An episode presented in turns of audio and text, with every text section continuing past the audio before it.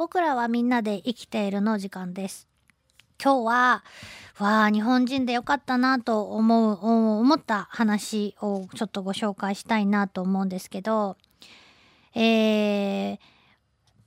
私のですね、あの、尊敬する虫博士、本当にたくさんいらっしゃるんですけど、その中のお一人に安富和夫さんという方がいらっしゃいます。いろんな虫の話をですね、書いていらっしゃるんで、よかったら皆様、簡単に、そうですね、虫が好きじゃ、別に私みたいに虫のことをもっと知りたいとか思わない、えー、方でもですね、普通に読める読み物として本がいろいろ出てるんでね、よかったら探して読んでみてほしいなと思うんですけど、その中の一つの本に、歌の中の昆虫たちというですね、えー、本がございます。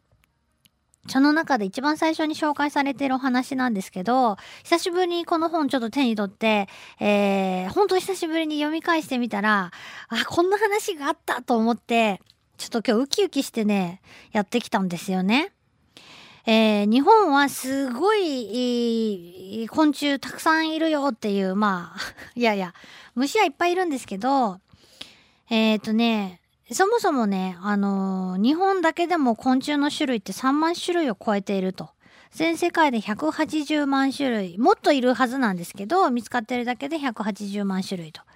えー、ての生き物のですね、70%が昆虫だと言われているんですね。で、えー、地球の人口の10億倍いると。えー、一人、人間一人に、えー、虫10億匹、えー、あげますって言われたらみんなで分けると10億匹ずつになるそうなんですよね。まあ虫はそんなあげられたくないと思うんですけど、それすごいと思って、10億匹まあ、そんぐらい虫がいる中で日本には3万種類を数えると言われていて、その中でも、あの、日本の昆虫、本当に鳴く虫がたくさんいるよ、ということなんですね。えー、鳴く虫にすごく恵まれた国だということなんです。北欧なんかに行くと、この著者の安富さんが北欧に行った時に、全く、こう、長期滞在してた時にね、全く虫が鳴かないと。夏から秋にかけてセミも鳴かなければコオロギの仲間も鳴かないと。寂しいなぁと。えー、日本ってやっぱり素敵な国だなと改めて思ったというようなエピソードも載っているぐらい日本には泣く虫がいっぱいいて今のところ私たち人間の耳に聞こえる声で泣いてくれる146種類見つかってるそうなんですね。すごいなと思うんですけどこれねえー、特にコオロギの仲間のお鳴き声は、鳴くって言ってもまあ羽をこすり合わせて音を出すということなので、えー、鳥が鳴いたり、犬とか猫が鳴いたりするような鳴き方とはちょっと違うわけですけども、コオロギの声は、えー、だいたい 4kHz ぐらいで、私たちの耳に拾いやすい周波数なんだそうです。へえと思いますけどね。それで、えー、その特にその日本の人たちは昔から、えー、泣く虫の声をちゃんと音にしてというか言葉にしてちゃんと聞き分けてきたっていうことなんですよ。例えば、あ松虫のチンチロリンとか。だって歌があるくらいやしね。えー、あれ、松虫がでおなじみの、チンチロチンチロチンチロリン。こういう風に、えー、その泣いてる声が誰要するにその音を出しているのは何虫だっていうことが、えー、結びつかなくても昆虫の名前がわからなくてもあそこでガチャガチャ言ってるなとかここでリンリン言ってるなとかコロコロ言ってるとかそういうようなのはわかりますよね。何種類おるかちょっと聞き分けてみようかとかいう遊びすら成り立つぐらい、えー、私たちは聞き分けることができますけど、これできるのは実は日本人特有なんですって。ここからもちょっとテンション上がってきます。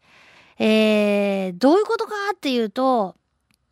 あのですね、えー、ある博士がですね、えー、日本人と欧米人はこの違いがすごい甚だしくあるよっていうことを証明して、えー、くださった方なんかの博士がいて、えっ、と、うんとね、えー、それはね、日本人の脳のですね、処理機能、これがね、実は欧米人と違うっていう。どういうことかっていうと、日本人は、あ左の言語脳で、えー、泣く、虫の声を聞いていると。で、欧米人は右の脳の非言語脳ですね。えー、ここで聞いてるんだっていうことがね、分かったよっていうことなんです。で、これは実は人種的な差ではないんですって。どういうことかっていうと、えー、9歳まで、年齢にして9歳まで日本語で育ったかどうか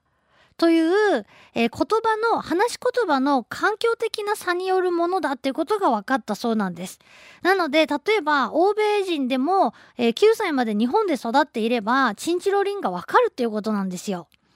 ちょっとちょっと。で、えー、これ、それは、まあ、特にその日本の言葉ですね。日本語と虫の声が非常にマッチしていると。コオロギの声、周波数が日本語、私たちに聞こえやすいっていうのと関係あるのかなっていうね、ところなんですよね。